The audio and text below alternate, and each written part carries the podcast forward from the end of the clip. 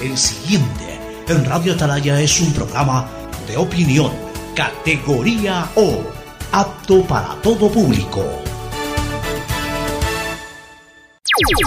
La hora del pocho, la hora del pocho se viene con todo en Radio Atalaya. La hora del pocho, la hora del pocho.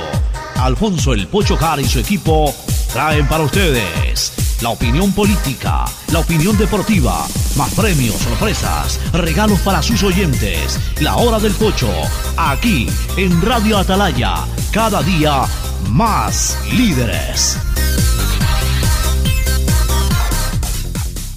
680, sistema de emisoras Atalaya.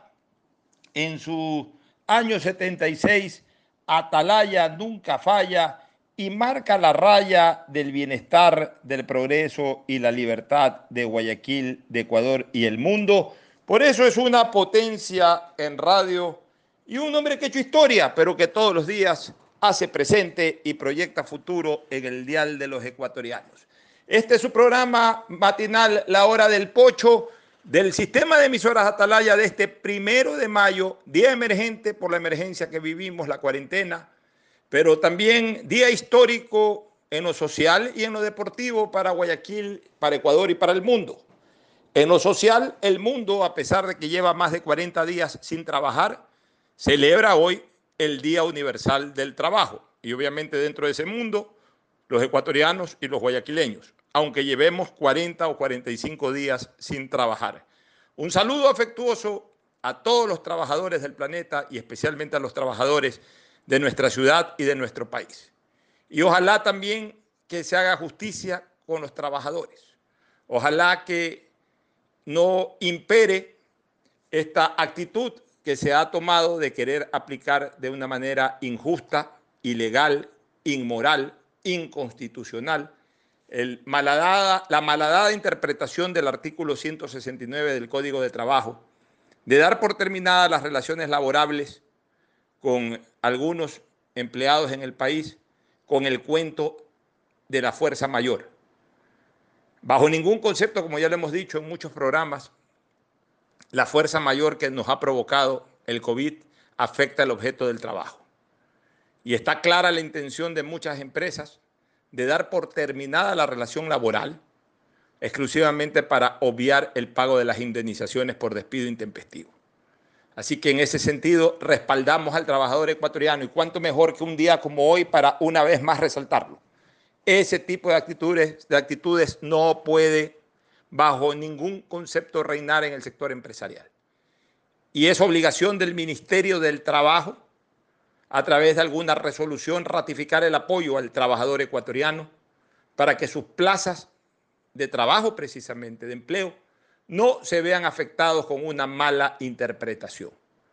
Es una acción perversa que hay que combatirla públicamente y también, por supuesto, hay que bloquearla legalmente.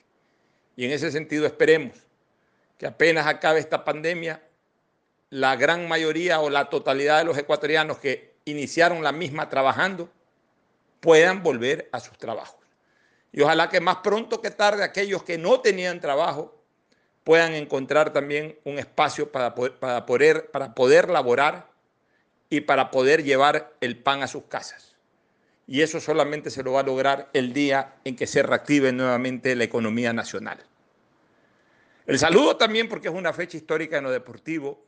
Un día como hoy, hace 95 años, un primero de mayo del año 1925, un grupo de muchachos apostados en el barrio del Astillero, dieron fundación a un equipo que con el pasar de las décadas se convirtió posiblemente en una de las instituciones más amadas del país. En lo deportivo indiscutiblemente y en general también. Barcelona Sporting Club. Esa pasión que hoy toma buena parte de la ciudad y también buena parte del país, nació en el sur, un primero de mayo, cuando un grupo de ecuatorianos, italianos y españoles que se reunían en el corazón del astillero, aquella barriada ubicada en la entonces calle Industrias entre Concordia e Independencia, que hoy son las calles Eloy Alfaro entre Calicuchima y Francisco de Marcos, pretendían fundar un club social y deportivo. Esa pretensión se hizo realidad el primero de mayo de ese año en la casa del caballero catalán Eutimio Pérez, ubicada en Industria, la calle Eloy Alfaro, y Bolivia, cuando el anfitrión, junto a Onofre Castells, Valentín Salas, Los García, Víctor Olvera, Rubén Letamendi, Rigoberto Aguirre, José Salén Divo y otros, formaron el primer directorio que establecía la fundación de Barcelona Sporting Club. Y justamente se tomó este nombre Barcelona por varias consideraciones. En primer lugar, por un reconocimiento al apoyo que estaban dando muchas familias y personas descendientes precisamente de esa esencia catalana de aquella ciudad condal como es la ciudad de Barcelona en España.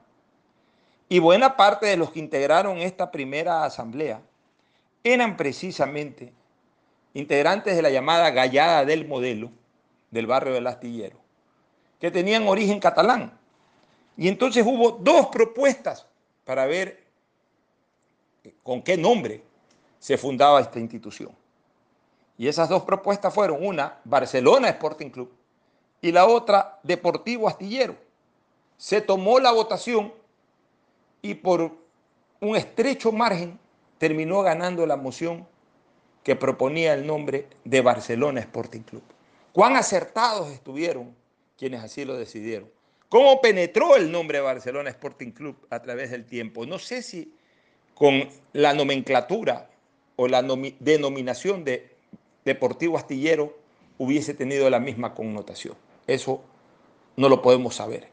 Pero de que con el nombre Barcelona Sporting Club finalmente se resaltó toda una pasión popular, se enalteció un escudo de guerra, un escudo de lucha, que fue el escudo del Barcelona, y que terminó penetrando en el corazón de la gran mayoría de guayaquileños y de una importante mayoría de ecuatorianos, eso sí no nos quepa la menor duda.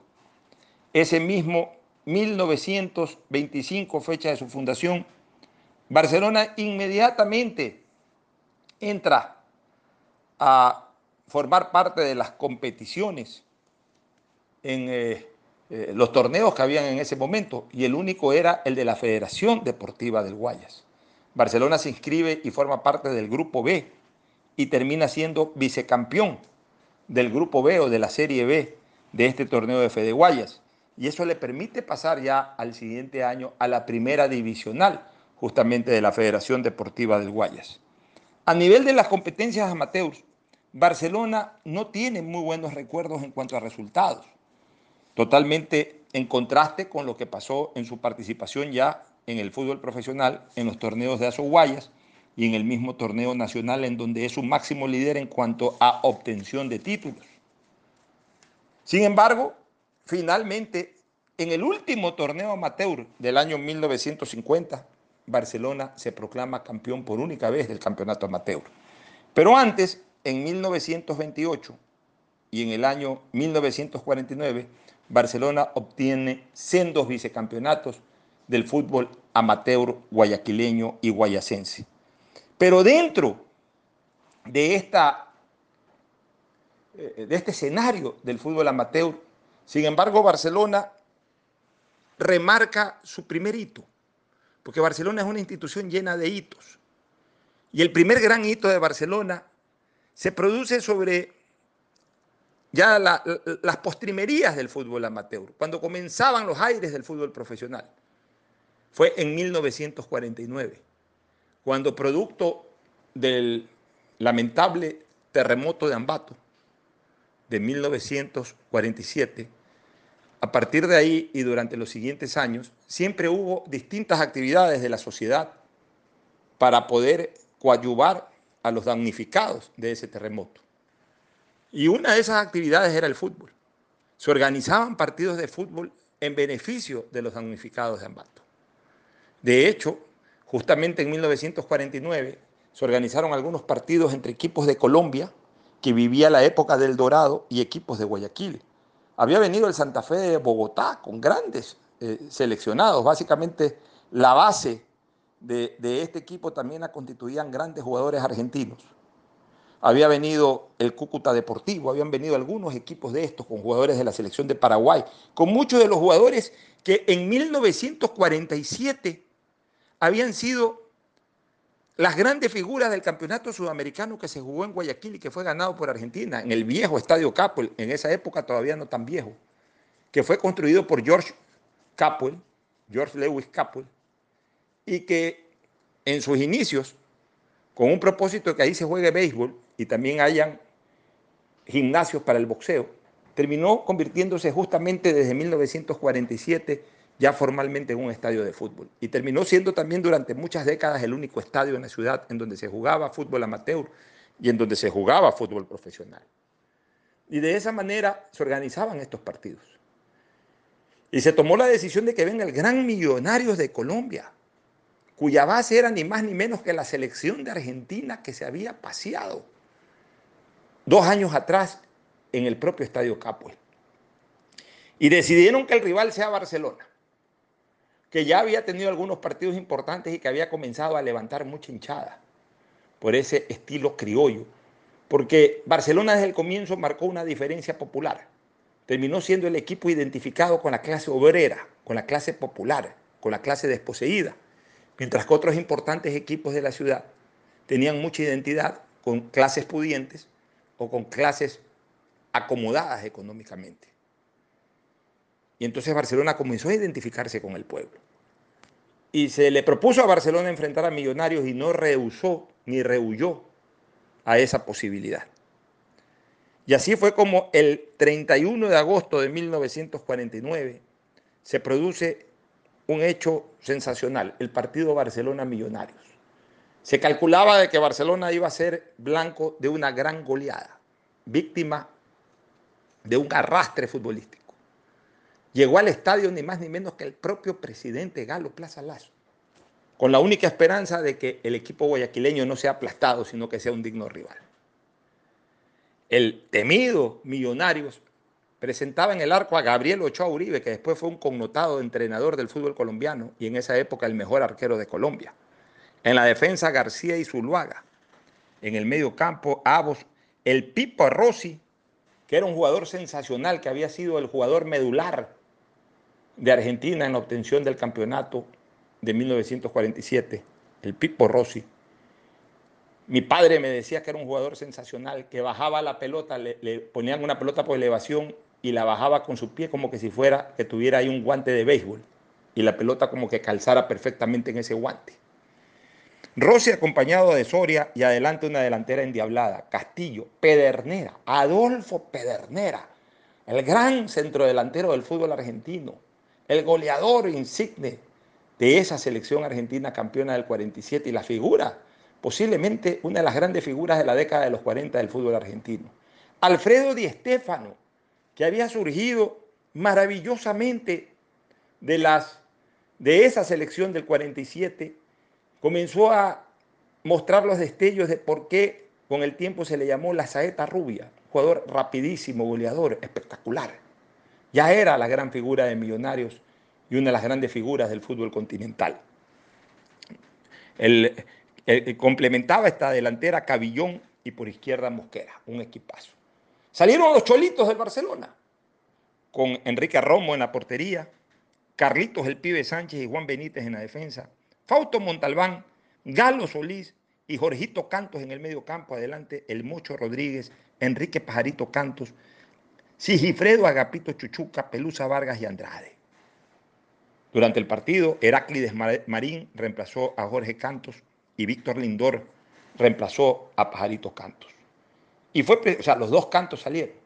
Y fue precisamente Pajarito Cantos que tempraneramente pone de manera sorpresiva en ventaja al Barcelona. Y el estadio se vino abajo, de alegría, de emoción. Pero duró poco porque Pedernera puso el 1 a 1 y luego Di Stéfano puso el 2 a 1. Entonces se pensaba que se venía la goleada. Pero ahí salió el capricho amarillo, la garra torera, para a través del Mocho Rodríguez promediando la mitad del segundo tiempo empatar el partido y ya no se podía creer. Y entonces lo que se decía es, miren este Barcelona, le hizo fiero al, al Millonarios. Ojalá esto acabe aunque sea 2 a 2, para celebrar el empate, en esa época se hablaba de celebrar el empate. Pero no, Lindor había entrado por Pajarito Cantos, que fue lesionado por Pipo Rossi luego de que le hizo la famosa bicicleta. El argentino se sintió humillado y lo fajó en plena cancha. Pajarito tuvo que salir, entró Víctor Lindor y lo que no sabía Pipo Rossi es que con esa lesión y esa salida de Cantos le hizo el mejor favor al Barcelona. Porque Lindor, luego de un remate del Mucho Rodríguez que fue bloqueado a medias por Ochoa Uribe a tres minutos del final, pesca la pelota en el área y la manda adentro para permitirle el triunfo al Barcelona 3 por 2 sobre Millonarios. Cuando pitó el cierre del partido, el árbitro Gustavo Mateus Ailuardo, el cabezón Mateus, que años después se convirtió en empresario y también en dirigente del fútbol guayaquileño, los jugadores del Millonario se le lanzaron a reclamar que descuente más. Ya eh, Mateus quiso ayudar ahí también a la victoria barcelonista, no descontó nada, pitó el final y Guayaquil vivió una enorme fiesta, la primera gran fiesta que generaba Barcelona a nivel de la ciudad. Luego hubo más partidos amistosos y ya en plena época del profesionalismo, en mayo de 1952, nuevamente regresa Millonarios a jugar un partido con Barcelona, ya no estaba Di Stéfano, pues seguían habiendo grandes figuras, y Barcelona le vuelve a ganar al Millonarios, esta vez 1 a 0, con gol de Juanito de Leva, un jugador argentino, argentino de grandes condiciones técnicas que había jugado un año antes en el profesionalismo defendiendo los colores de Río Guayas. Y así culminamos esa fase del amateurismo del Barcelona y entramos a la fase profesional, en donde algunos de estos jugadores ya cobraban algo, no lo que se cobra hoy en día. Comenzaron a jugar la era profesional a partir de que también a finales de 1950 el fútbol de Guayaquil se organiza y funda la Asociación de Fútbol del Guayas, institución que organiza justamente los torneos llamados de Aso Guayas, los torneos provinciales, cuyo primer ganador fue Río Guayas, y a partir de ahí viene un gran momento de Barcelona, ganando por cinco ocasiones ese torneo que finalmente culminó en 1967. Nos vamos a una pausa comercial y luego estaremos a la primera pausa y luego eh, eh, regresaremos nuevamente en este programa especial dedicado a Barcelona regresaremos con lo que fue ya la etapa de Barcelona en el profesionalismo, su primer paso por el torneo de Aso Guayas y luego su consolidación definitiva como protagonista principal de los torneos nacionales de fútbol. Pausa y volvemos. El siguiente es un espacio publicitario apto para todo público. Reactívate con tu comunidad. Reactívate y apoya. A veces es complicado cumplir con las obligaciones financieras, pero es mejor estar al día y así reactivar nuestra economía y nuestra capacidad de crédito. Cumple con los pagos de tu préstamo hipotecario. El BIES te respalda y tiene soluciones de pago. Plazo hasta 30 años. Aplica tasa de interés original del préstamo. Periodo de gracia para pago de capital según condiciones. Contáctanos. Escribe a solucionesdepago.bies.fin.es o acude a nuestras oficinas a nivel nacional. Ponte al día y fortalece el sistema de seguridad social. ¡Reactívate! Aportamos al Somos ecuatorianos trabajando para la sociedad. Somos compatriotas comprometidos con cada uno de ustedes, solidarios, sin distinciones. Somos mestizos, indígenas, afros, cholos, chagras, montubios. Somos alasacas, cañaris, huancabilcas, araguros, minchaleños, quichuas, sáchilas, shuars. Somos monos, manabas, chullitas, lojanos, morlacos, guaitambos, ibarreños, guarandeños, sarumeños, amazónicos. Somos todos ellos. Somos ecuatorianos acercando a guambras, taitas, guaguas, pelados, ñaños, panas, amarres, brothers, yuntas. Somos como tú, camellando desde donde nos toca para salir adelante, luchando contra viento y marea, contra lo cierto e incierto, contra la adversidad, contra el miedo. Somos ecuatorianos conectando ecuatorianos. Somos Ecuador, carajo. CNT, trabajando para que te quedes en casa. Desde ATM te contamos que están funcionando las rutas de la salud y es un servicio excepcional solo para transportar a esos héroes que trabajan en los hospitales y en las cadenas de producción, distribución y comercialización de alimentos. Por comida o medicina, utiliza solo la metrovía hasta el toque de queda. Usa mascarilla por seguridad y recuerda que las demás líneas de buses urbanos están suspendidas. Descarga las rutas de la salud en nuestras redes sociales y por sobre todo Guayaco, sé un héroe, quédate en casa. ATM, en coordinación con la alcaldía.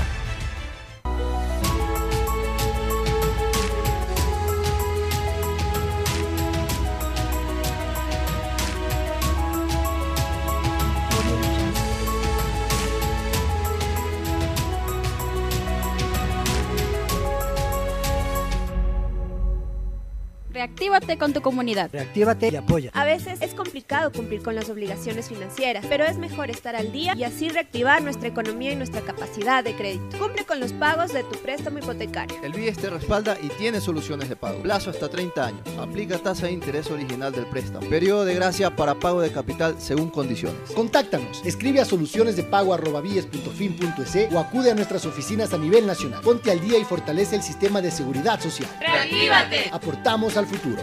Somos ecuatorianos trabajando para la sociedad. Somos compatriotas comprometidos con cada uno de ustedes, solidarios, sin distinciones. Somos mestizos, indígenas, afros, cholos, chagras, montubios. Somos alasacas, cañaris, huancabilcas, araguros, minchaleños, quichuas, sáchilas, shuars. Somos monos, manabas, chullitas, lojanos, morlacos, guaitambos, ibarreños, guarandeños, sarumeños, amazónicos. Somos todos ellos. Somos ecuatorianos acercando aguambras, taitas, guaguas, pelados, ñaños, panas, amarres, brothers, yuntas.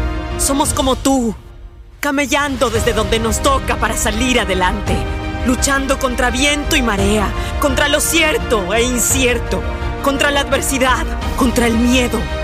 Somos ecuatorianos conectando ecuatorianos. Somos Ecuador, carajo.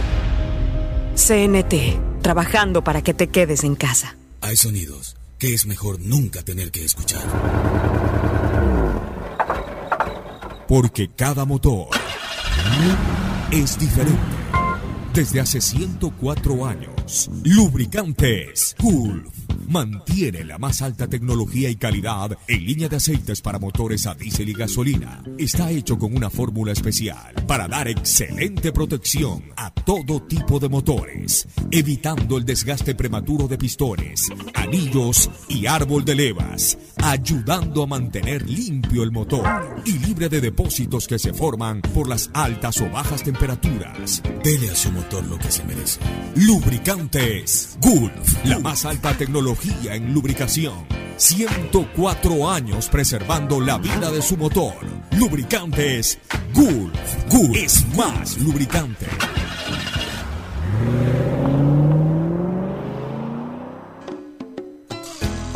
Fin del espacio publicitario. Usted está escuchando un programa de opinión, categoría O, apto para todo público. Quédate en casa y no te preocupes por los trámites que debas hacer. Usa los canales digitales del Banco del Pacífico y consulta saldos, movimientos, realiza transferencias e inversiones desde la comodidad de tu hogar. Utiliza tu agente virtual Sofi, banca virtual intermático, banca móvil y onboard BDP, Banco del Pacífico, para realizar tus trámites en un solo clic. Banco del Pacífico, innovando desde 1972. ¿Más gigas o más velocidad? Con Claro no tienes que elegir, porque con la red más rápida tienes los dos. Navega con el doble de gigas, no uno, sino dos gigas. Llamadas ilimitadas a cinco números Claro, WhatsApp y Facebook Messenger gratis.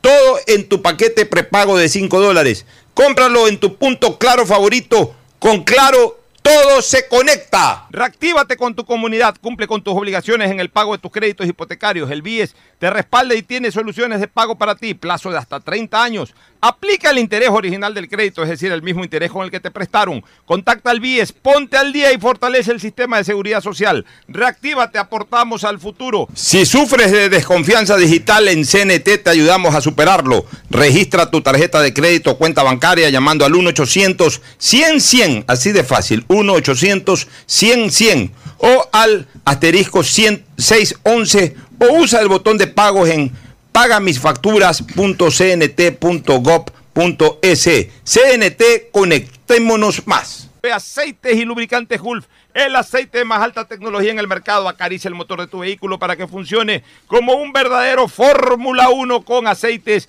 y lubricantes Gulf. Retornamos a este especial que le estamos dedicando a Barcelona por sus 95 años. Ya habíamos recordado la era amateur y entramos a la era del profesionalismo, a los torneos de Aso Guayas. Y la verdad es que no le fue bien a Barcelona en los primeros cuatro años. Algunos jugadores de esa maravillosa época amateur fueron quedando en el camino y fueron surgiendo nuevas figuras, nuevas semillas que terminaron siendo incluso figuras y glorias del Barcelona a través de la historia. Recién en 1955 Barcelona tiene la posibilidad de ser por primera vez campeón en el fútbol profesional. Había sido un buen año en clásicos para Barcelona, había ganado los dos clásicos del año, 5 a 3 a Emelec en julio del 55 y luego le había ganado en noviembre 2 a 1. Y entonces todo eso provocó de que se termine jugando una especie de liguilla entre Barcelona, Emelec, Patria y Valdés. Barcelona le había ganado a Patria y le había ganado a Valdés, mientras que Emelec venció a Patria, pero en cambio perdió con Valdés. ¿Y eso qué obligaba? A que el último partido, Barcelona-Emelec, el cuadro amarillo llegue con una ventaja de dos puntos. Emelec tenía que ganar para forzar a una final. Mientras que si Barcelona empataba, y por supuesto si ganaba, era por primera vez campeón del fútbol profesional. La prensa, sin embargo, no le dio en esa oportunidad el destaque que, por ejemplo, ahora le da. Un ejemplo diario del universo. En una de sus páginas deportivas ni siquiera le dedicó toda la página, sino que en la mitad de la misma redactó una crónica con el siguiente titular. Barcelona y Emelec decidirán esta tarde en qué manos quedará el título de campeón del presente año. Fue un titular a dos líneas y con un subtítulo. Con una ventaja de dos puntos sobre su rival, Barcelona enfrenta a magnífica oportunidad. Y así llegaron al partido de ese 27 de noviembre de 1955, poquísimas semanas después de un clásico que ya lo recordé y que lo había ganado Barcelona 2 a 1. El cuadro amarillo saltó con Pablo Ansaldo, ya no estaba Romo, ya no tapaba Jorge Delgado, tapaba Pablo Ansaldo, un jugador que había surgido también de las canteras guayaquileñas y que se había incorporado a Barcelona apenas dos años atrás. En la defensa, Luis Jurado, Carlos Pibe Sánchez, que sí se mantenía desde la era amateur, y Luciano El Pollo Macías, que también había salido poco tiempo atrás.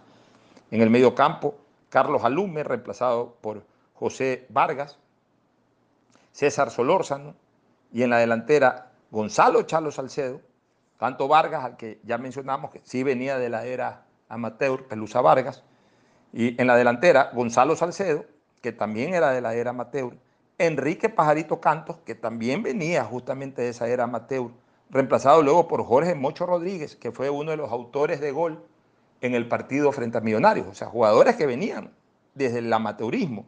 Sigifredo Chuchuca también, Simón Cañarte, que se había incorporado también recientemente, y Clímaco Cañarte. Estos jugadores nobles, jugadores jóvenes. Fíjense ustedes una cosa y un detalle. Enrique Cantos realmente es una leyenda singular en Barcelona. Se dio el lujo de ser parte de la era amateur, de la era profesional provincial y de la era profesional nacional. Jugó las tres instancias. Jugó torneos amateur, el torneo Azoguayas y el torneo nacional. Lo vamos a descubrir con el tiempo. Emelec saltó para ese partido con Cipriano Julián en la portería, Jaime Uvilla, Raúl Argüello, Ricardo Riveros. En la defensa, Jorge Caruso, Mariano Larraje en el medio campo, José Vicente Balseca, Júpiter Miranda, Carlos Rafo, Atilio Tetamanti, reemplazado por Bolívar Herrera, y Jorge Larraz, reemplazado por Carlos Romero. Así arrancó este último partido del torneo, en donde Emelec necesitaba ganar y Barcelona con el empate quedaba campeón. ¿Y qué se produce en el partido? Una ventaja inicial de Barcelona, con gol de Simón Cañarte, que pone las cosas 1 por 0. Luego Enrique Pajarito Cantos pone el 2 a 0, que prácticamente a mitad de primer tiempo se veía pues que ya con eso Barcelona iba a ser campeón nacional, porque aún con el empate lo era, perdón, campeón eh, provincial, porque aún con el empate lo era. Sin embargo, viene la reacción de Melec y su insigne goleador Carlos Alberto Rafo pone el 2 a 1 y ya le comienza a generar drama a la cosa.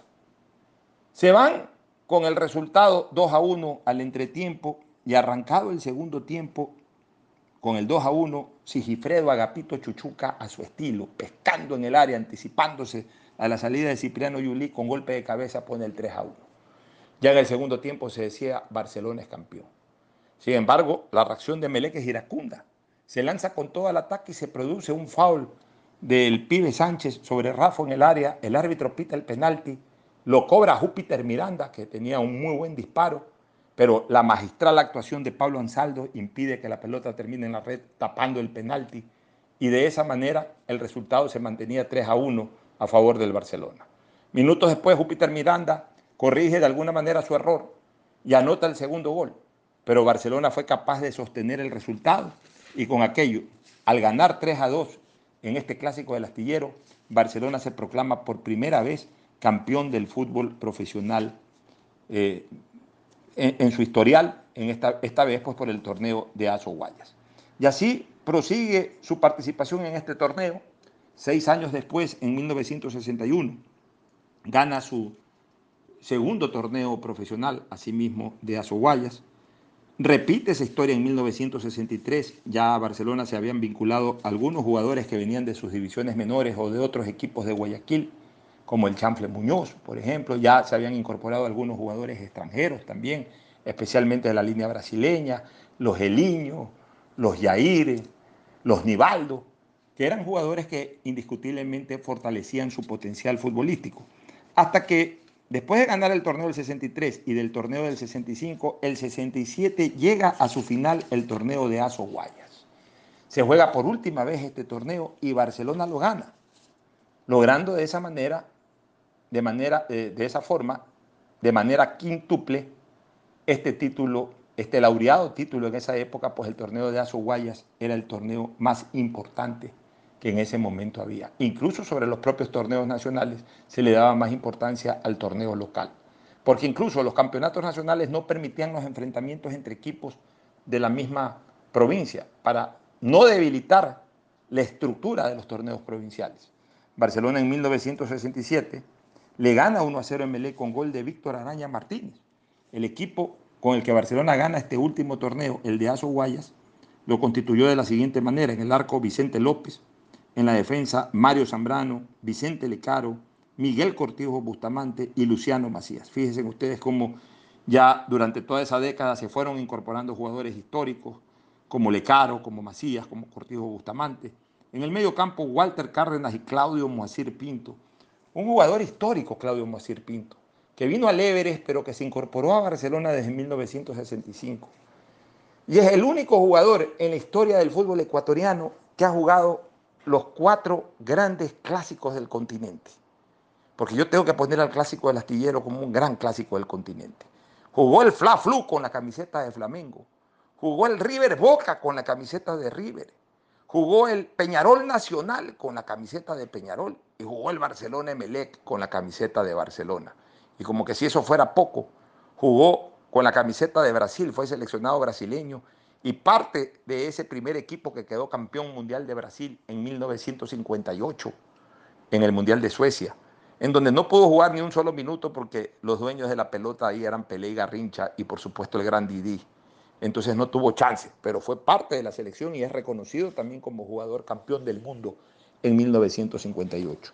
Ese partido lo ganó 1 por 0 Barcelona con gol de Araña Martínez y de esa manera se proclamó campeón del fútbol, eh, eh, del fútbol provincial, campeón del torneo de Guayas, evento que hasta esa fecha llegó a su fin. Es decir, el 27 de agosto de 1967 se acabó el campeonato de Guayas justamente con una victoria de Barcelona sobre Melec y con su quinta vuelta olímpica por este torneo. Ya paralelamente se jugaba el campeonato nacional. Ya Barcelona había sido campeón del año 1960 del torneo nacional. Ya había debutado por primera vez en campeonatos nacionales en el torneo 57. Ya había sido también campeón del año 1963 y había sido campeón del año 66. Es decir, ya Barcelona, cuando ganó su quinto título del torneo Azoguayas, ya había ganado tres campeonatos nacionales que los vamos a recordar dentro de muy poco tiempo. Pero antes, quiero invitar a Vito Muñoz para que nos dé un concepto general de lo que es Barcelona para que nos recuerde esos grandes Barcelona de la década de los 60, ese Barcelona eh, después de los años 70, ese Barcelona de los años 80, ese Barcelona de los equipos que, eh, del equipo del 90 que llegó a su primera final de Copa Libertadores, que nos haga una remembranza general de lo que es Barcelona antes de que yo continúe con el detalle de la riquísima historia canaria, que lo haré posterior a la segunda pausa de esta programación pero por lo pronto quiero saludar y quiero pedirle a Vito Muñoz que nos recuerde lo que era Barcelona, lo que ha sido Barcelona en su memoria y en su corazón. Adelante, Vito. Bueno, Barcelona es amor, son recuerdos de la niñez, admiración por su grandeza, por su popularidad. Yo lo seguía a Barcelona a través de la prensa, de los diarios de Guayaquil, de las radios, como Atalaya, en la época de Ecuador Martínez y Aristides Castro, y lo iba a ver donde jugaba. A veces me tocaba venir a Guayaquil, venía en barco o en avioneta, a veces Barcelona iba a Machala, Santa Rosa. Y el campeonato que recuerdo fue el del año 63, cuando era presidente don Emilio Vaquerizo. Barcelona fue campeón con el Iño, tenía Helio Cruz, Reyes Casís, Calderón, Tiriza. Un título inolvidable fue con Everaldo, con Gerson, y verlo remontar en Quito, después de ir perdiendo con Nacional 3 a 0, verlo remontar 4 a 3 y ser campeón cuatro o cinco fechas antes de concluir el campeonato Nadie lo ha repetido. La goleada con chilena de Víctor Epanor en Machala ante el técnico 3 a 0 y el regresar desde la capital orense con más de 100.000 personas siguiendo en la carretera. Como punto quinto puedo decir el estadio construido en el año 90, eh, un poco antes, 87-88, y las dos finales de Copa Libertadores de América que fueron el 90 y el 98 que para mí fueron realmente históricas, porque recién 10 años después un equipo ecuatoriano pudo lograr el título, y con un arquero que se formó en Barcelona. Muchas gracias, Vito Nelson. Qué interesante eh, los detalles que tú como un connotado periodista de toda la vida, de toda la vida del deporte guayaquileño y del deporte ecuatoriano, como un protagonista de más de 40 años de periodismo, nos puedes registrar. Un hombre además identificado con la historia del Barcelona. Eras la persona absolutamente pertinente para darnos una visión general de lo que ha sido Barcelona en la historia. Yo recordaba que Barcelona ya en 1957 fue uno de los fundadores del Campeonato Nacional de Fútbol, en un cuadrangular que se organizó por una iniciativa de AFNA y de Azoguayas, se organizó un cuadrangular. Ese fue el primer torneo nacional. Dos equipos de Guayaquil, Barcelona y Emelec, dos equipos de Quito, Aucas y Deportivo Quito. Armaron un cuadrangular y como yo decía hace algunos minutos atrás, en los primeros campeonatos nacionales no se permitía el enfrentamiento entre equipos de las mismas provincias porque no quería debilitarse la estructura de los torneos provinciales. Eso duró hasta 1963. En 1963, por primera vez, se enfrentan ya de manera regular los equipos de una misma provincia. Ya antes, en 1962, se había dado el hecho de que jugaron un partido definitorio Barcelona-Everest porque realmente habían empatado en puntaje, sin que haya el enfrentamiento entre equipos de una misma provincia, habían igualado en puntaje y tenía que definirse el campeonato, no podían quedar dos equipos con el mismo puntaje y eso obligó a que Barcelona y Everest jueguen un partido de definición cuyo empate por mejor gol diferencia le permitió a Everest ser campeón por única vez en su historia en 1962, campeón nacional de fútbol. Pero volvamos a 1957, disputan este campeonato Barcelona, Emelec, Deportivo Quito y Aucas. A Barcelona le toca enfrentarse con Deportivo Quito y a Emelec con Aucas. Barcelona pierde en Quito su primer partido y luego gana su partido en Guayaquil. Gana su partido en Guayaquil. Y aquí hay un hecho importante. Dos protagonistas de ese primer partido en Quito contra Deportivo Quito.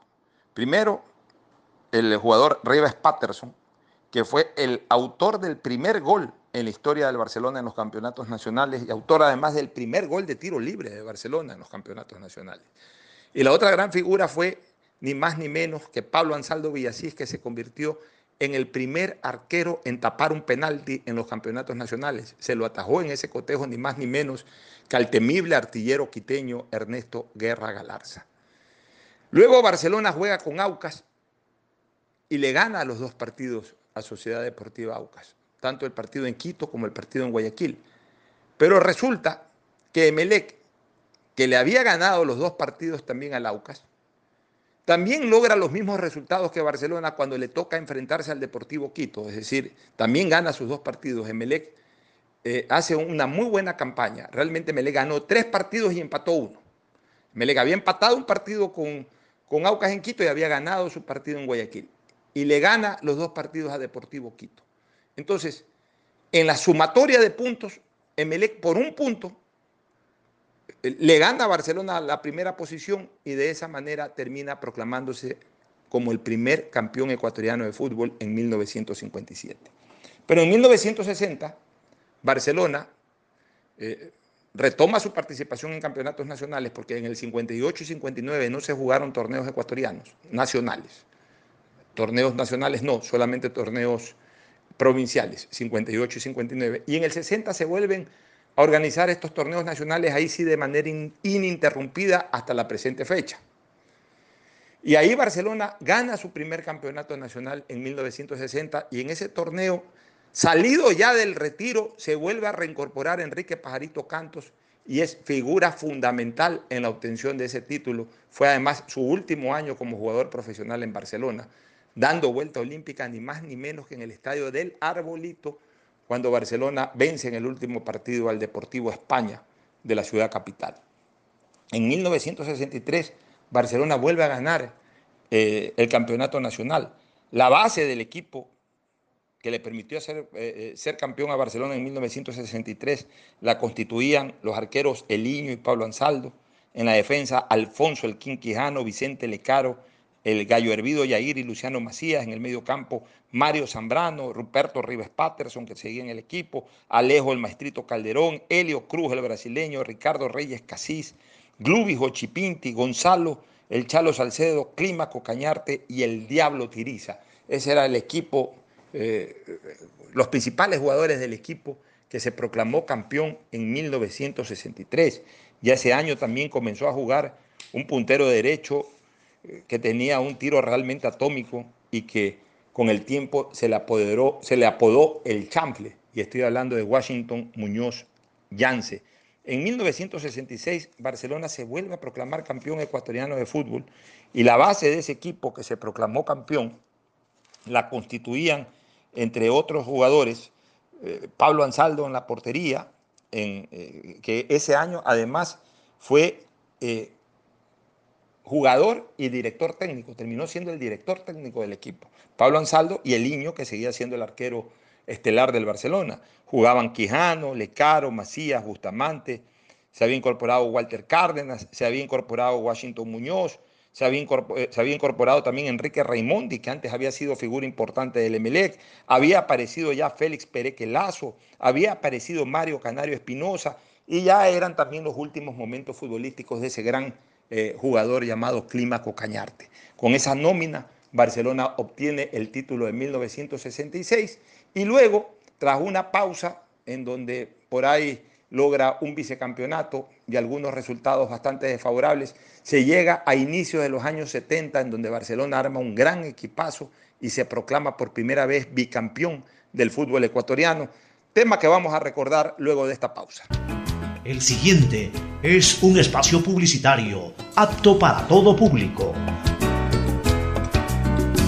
Reactívate con tu comunidad. Reactívate y apoya. A veces es complicado cumplir con las obligaciones financieras, pero es mejor estar al día y así reactivar nuestra economía y nuestra capacidad de crédito. Cumple con los pagos de tu préstamo hipotecario. El BIES te respalda y tiene soluciones de pago. Plazo hasta 30 años. Aplica tasa de interés original del préstamo. Periodo de gracia para pago de capital según condiciones. Contáctanos. Escribe a solucionesdepago.bies.fin.es o acude a nuestras oficinas a nivel nacional. Ponte al día y fortalece el sistema de seguridad social. ¡Reactívate! Aportamos al Somos ecuatorianos trabajando para la sociedad. Somos compatriotas comprometidos con cada uno de ustedes, solidarios, sin distinciones. Somos mestizos, indígenas, afros, cholos, chagras, montubios. Somos alasacas, cañaris, huancabilcas, araguros, minchaleños, quichuas, sáchilas, shuars. Somos monos, manabas, chullitas, lojanos, morlacos, guaitambos, ibarreños, guarandeños, sarumeños, amazónicos. Somos todos ellos.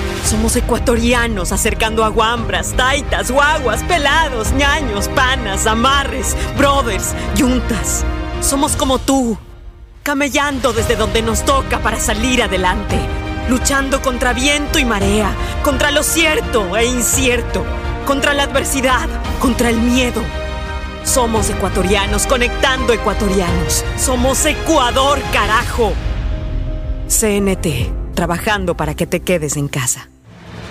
Desde ATM te contamos que están funcionando las rutas de la salud y es un servicio excepcional solo para transportar a esos héroes que trabajan en los hospitales y en las cadenas de producción, distribución y comercialización de alimentos. Por comida o medicina, utiliza solo la metrovía hasta el toque de queda. Usa mascarilla por seguridad y recuerda que las demás líneas de buses urbanos están suspendidas. Descarga las rutas de la salud en nuestras redes sociales y por sobre todo Guayaco, sé un héroe, quédate en casa. ATM, en coordinación con la alcaldía.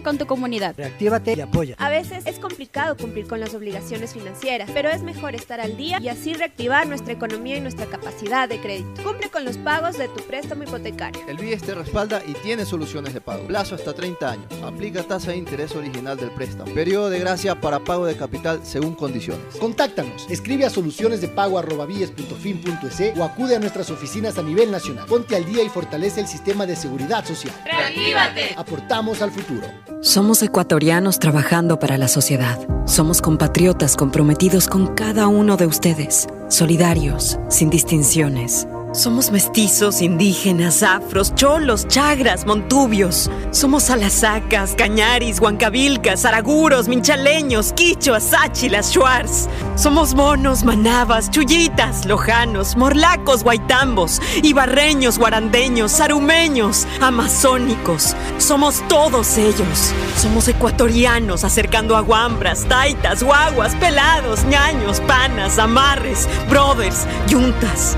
Somos como tú, camellando desde donde nos toca para salir adelante, luchando contra viento y marea, contra lo cierto e incierto, contra la adversidad, contra el miedo. Somos ecuatorianos conectando ecuatorianos. Somos Ecuador, carajo. CNT, trabajando para que te quedes en casa. Hay sonidos que es mejor nunca tener que escuchar.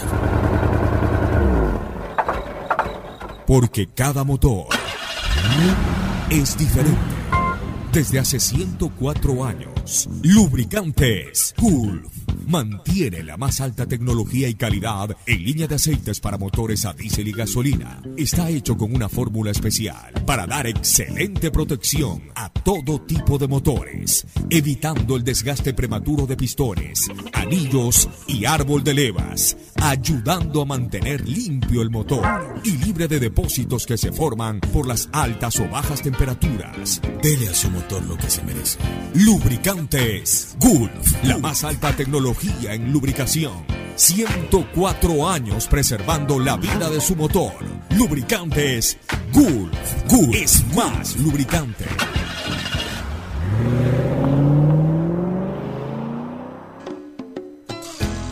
Fin del espacio publicitario. Usted está escuchando un programa de opinión, categoría O, apto para todo público. Quédate en casa y no te preocupes por los trámites que debas hacer. Usa los canales digitales del Banco del Pacífico y consulta saldos, movimientos, realiza transferencias e inversiones desde la comodidad de tu hogar. Utiliza tu agente virtual Sofi, banca virtual intermático, banca móvil y onboard BDP, Banco del Pacífico, para realizar tus trámites en un solo clic. Banco del Pacífico, innovando desde 1972. ¿Más gigas o más velocidad? Con Claro no tienes que elegir, porque con la red más rápida tienes los dos. Navega con el doble de gigas, no uno, sino dos gigas. Llamadas ilimitadas a cinco números Claro, WhatsApp y Facebook Messenger gratis. Todo en tu paquete prepago de 5 dólares. Cómpralo en tu punto Claro favorito. Con Claro todo se conecta. Reactívate con tu comunidad, cumple con tus obligaciones en el pago de tus créditos hipotecarios. El BIES te respalda y tiene soluciones de pago para ti, plazo de hasta 30 años. Aplica el interés original del crédito, es decir, el mismo interés con el que te prestaron. Contacta al BIES, ponte al día y fortalece el sistema de seguridad social. Reactívate, aportamos al futuro. Si sufres de desconfianza digital en CNT, te ayudamos a superarlo. Registra tu tarjeta de crédito o cuenta bancaria llamando al 1-800-100-100, así de fácil, 1-800-100-100 o al asterisco 611 o usa el botón de pagos en pagamisfacturas.cnt.gov.es. CNT, conectémonos más. Aceites y lubricantes Gulf, el aceite de más alta tecnología en el mercado. Acaricia el motor de tu vehículo para que funcione como un verdadero Fórmula 1 con aceites y lubricantes Gulf. Con tres títulos nacionales y ya solo en competencia por el torneo nacional y obviamente por las Copas Libertadores que ya venía jugando en representación del fútbol ecuatoriano y en donde había logrado sonados triunfos como el 3 a 0 frente a Deportivo Italia en Caracas en 1963 o el 4 a 0 en esa misma edición en Santiago de Chile frente a Colo Colo y luego también una victoria en 1967 frente a Cerro Porteño en Asunción, Barcelona iniciaba una nueva década con nuevos sueños y arma para la temporada 1970 uno de los mejores equipos de su historia, que luego lo prolongaría también a 1971. Y con ello, pues Barcelona se proclama y es además el primer equipo ecuatoriano en ganar un bicampeonato nacional. Es que realmente armó grandes equipos, dirigido o presidido por Galo Rollero Rolando y teniendo como técnico ni más ni menos que a su entrenador más emblemático, Otto el Mandrake Vieira. Tuvo arqueros de la categoría de El Indio Foyú y Luis Alberto Alayón, un arquero uruguayo, este último, al que le decían tapapenal por esa característica de atajar constantemente disparos desde los 12 metros. En la defensa ya eran los últimos momentos de Lecaro y Macías, que fueron parte de ese título de 1970 y de la Copa Libertadores de 1971, hasta que se retiraron finalmente del fútbol en ese año, pero contaban con el respaldo de un jugador sensacional como Edison El Cacho Saldivia, uno de los mejores defensores que ha venido al fútbol ecuatoriano, justamente un jugador uruguayo estupendo, de una clase, de una calidad única. También comenzaban a surgir eh, jugadores por las bandas como Víctor Peláez, o Walter el Trompudo Cárdenas, que eran figuras importantes. Ya Cárdenas venía jugando algunos años, Peláez comenzaba a surgir también en el fútbol guayaquileño y especialmente en Barcelona. Y lo más importante, comenzó a incorporar jugadores extranjeros que realmente terminaron haciendo historia, como José Francisco Páez y Nelson Matilde Miranda Nelsinio, que se incorporaron en 1971. Jugadores fenomenales, Páez es considerado el jugador más rentable en la historia del Barcelona, porque llegó a jugar prácticamente en todas las posiciones menos de arquero. Y nunca perdió esa categoría, esa calidad para jugar. Nelsinio, el jinete, un jugador fuera de serie. Antes, en 1970, Barcelona incorporó a sí mismo una dupla de brasileños fenomenales. A Everaldo, al que le decían el Jet, porque era un jugador impresionante, un jugador rapidísimo, contundente, que había surgido de la escuela del Sao Paulo y que lo trajo Galo Rollero como un jugador juvenil a probarse y de entrada hizo cuatro goles en Quito frente al Nacional y se quedó en el corazón de la hinchada y solamente jugó en 1970 porque el Sao Paulo nuevamente lo repatrió y ya no lo dejó en Barcelona. El que sí se quedó un par de temporadas más fue Motorcito Gerson, un volante espectacular de ida y vuelta, uno de los primeros volantes modernos que llegó al fútbol ecuatoriano, un jugador de harta pelota, como diría nuestro pueblo. Y así Barcelona fue incorporando otros jugadores. En 1970 también estuvo el jugador Álvarez, Ernesto, Álvarez, un jugador también estupendo, espectacular, un uruguayo que jugaba muy bien, este, Washington, el chanfle Muñoz. Y en 1971 Barcelona incorpora al que posiblemente en ese momento era considerado el mejor jugador del fútbol ecuatoriano, de los que jugaban en tierra ecuatoriana, Jorge el pibe Bolaños Carrasco, la gran figura de Emelec de la década de los 60, que en una salida sorpresiva del cuadro azul se fue a la América de Quito y luego pocos meses después lo incorpora a Barcelona en un golpe de astucia de Galo Rollero que le permite tener a este gran ídolo del fútbol guayaquileño y gran ídolo de la hinchada eléctrica, lo termina vistiendo con la camiseta amarilla. Pero eso no fue todo. Barcelona incorporó ni más ni menos que al mejor jugador de la historia del balompié ecuatoriano, a Pedro Alberto Spencer Herrera, ese jugador sensacional, ídolo del Peñarol, considerado uno de los tres mejores jugadores del mundo durante la década de los 60, con Pelé, Eusebio y el propio Di Stéfano, de ese lote, así era considerado Spencer, goleador máximo de la Copa Libertadores, y que ya luego de haber exprimido todo su zumo en el fútbol uruguayo y en el fútbol sudamericano, vino prácticamente a colgar los botines en el Barcelona, pero con los suficientes arrestos para contribuir en el campeonato de 1971 y además también con sus goles, permitirle al Barcelona tener inolvidables gestas eh, de Copa en ese mismo año, en el 71 y también en el año 1972. Como ustedes pudieron haber escuchado, jugadores fabulosos. En la defensa, Juan Noriega, que había sido contratado el 9 de octubre, eh, otros jugadores más como Miguel Pérez, que fue incorporado del Aucas de Quito al Barcelona. O sea, el equipo amarillo realmente armó un equipo brillante, un, plantel espectacular. Tenía dos arqueros extranjeros, un equipazo. Y con eso Barcelona se paseó por las canchas ecuatorianas siendo bicampeón, pero además teniendo las primeras grandes actuaciones trascendentes en Copa Libertadores de América. En 1971, como campeón del 70, enfrentando a los equipos colombianos, Barcelona y Emelec superaron al Deportivo Cali y Junior de Barranquilla y tuvieron que ir a jugar un partido extra para ver quién seguía la ronda de semifinales. Así era el formato de esa época de la Libertadores. Y al final de cuentas, Barcelona ganándole 3 a 0 al Emelec eh, en, ese partido definitorio, pudo pasar al grupo de semifinales para enfrentar a Estudiantes de La Plata y a Unión Española.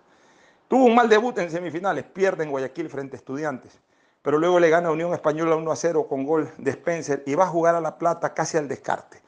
Estudiantes era el tricampeón de América, era eh, el equipo invicto en el estadio de los Pincharratas daban por hecho de que no solamente que iba a ganar, sino a golear estudiantes. Pero cuál sorpresa. Barcelona con gol del cura Basurco, un sacerdote que solo jugó Copa Libertadores en Barcelona, que era sacerdote de oficio, que le gustaba el fútbol y jugaba casi de manera amateur en, en los lugares en donde era párroco, en San Camilo, en Quevedo.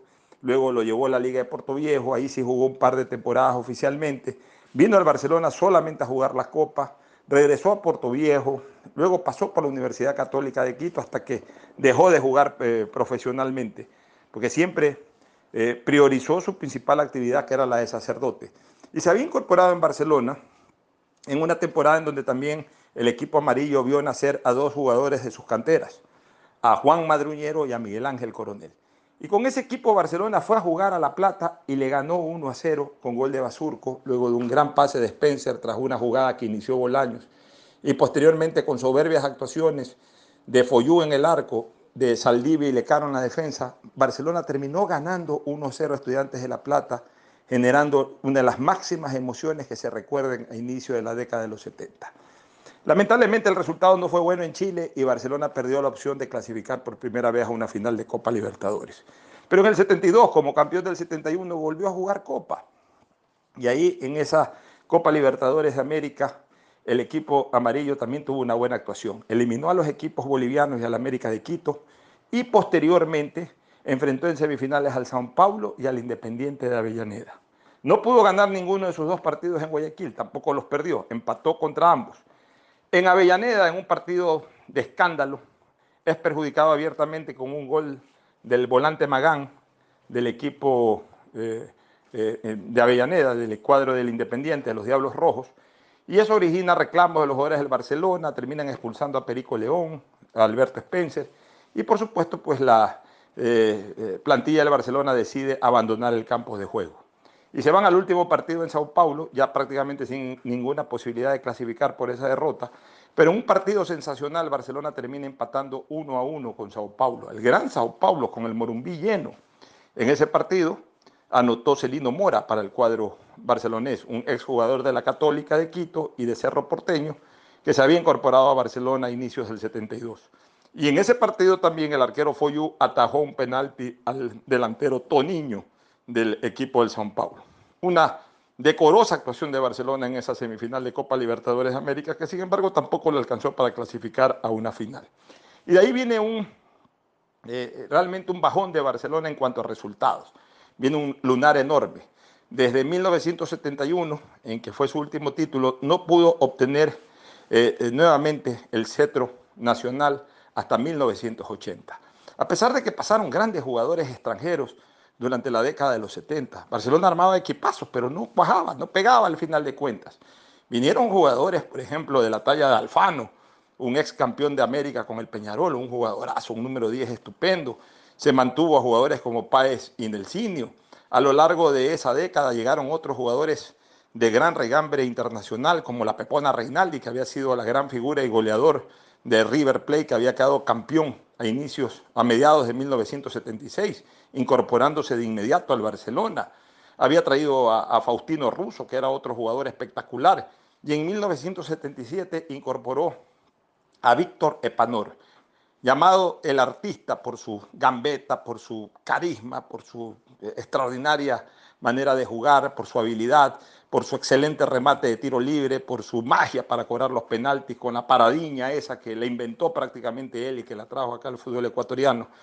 Y, a pesar de su enorme jerarquía y de su idolatría, Barcelona no podía ser campeón en la década de los 70 después de aquel triunfo o, de aquel logro de los años 70 y 71. A finales de los años 70 incorporan a Ney de Celestino, un gran centro delantero, y en 1980 Miki Salén Cronfle toma la, las riendas de la Comisión de Fútbol y arma un equipazo, un verdadero equipazo, contratando a los mejores jugadores del fútbol ecuatoriano.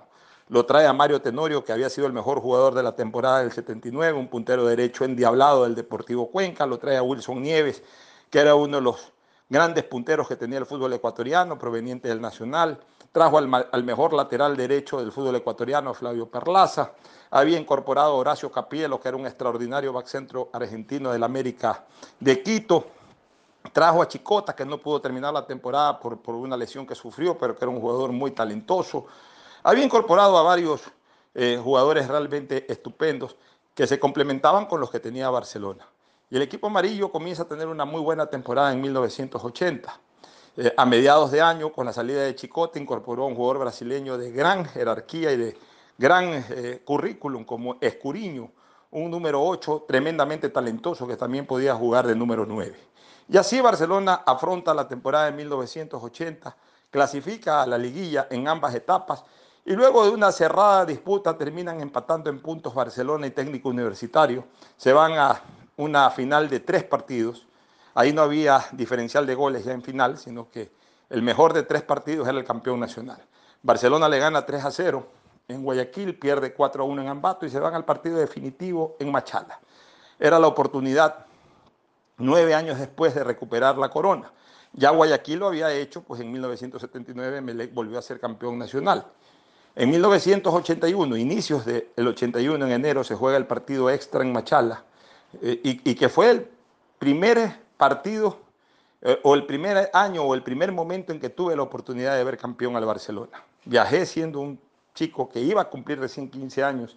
Viajé a Machala con mi buen amigo Mikey Norton, Estuvimos presentes en el partido y tuve la oportunidad de disfrutar del gol más espectacular en la historia del fútbol ecuatoriano. Esa chilena de Panor, luego de un servicio de Mario Tenorio, traspase profundo de Escuriño. Panor de espaldas al arco levanta la pelota, lo ve, eh, eh, estaba de espaldas, no podía ver el arco, pero calcula la ubicación de Sousa Duarte y sobre la marca de Alviari Russo se eleva de espectacular chilena, levantando la pelota con su pie y él mismo elevándose, es decir, fabricando la chilena anota un gol espectacular con el que Barcelona abrió la cuenta. Luego, el segundo gol de Barcelona lo convirtió Ney Celestino y cerró la cuenta dentro del primer tiempo mismo Mario Tenorio.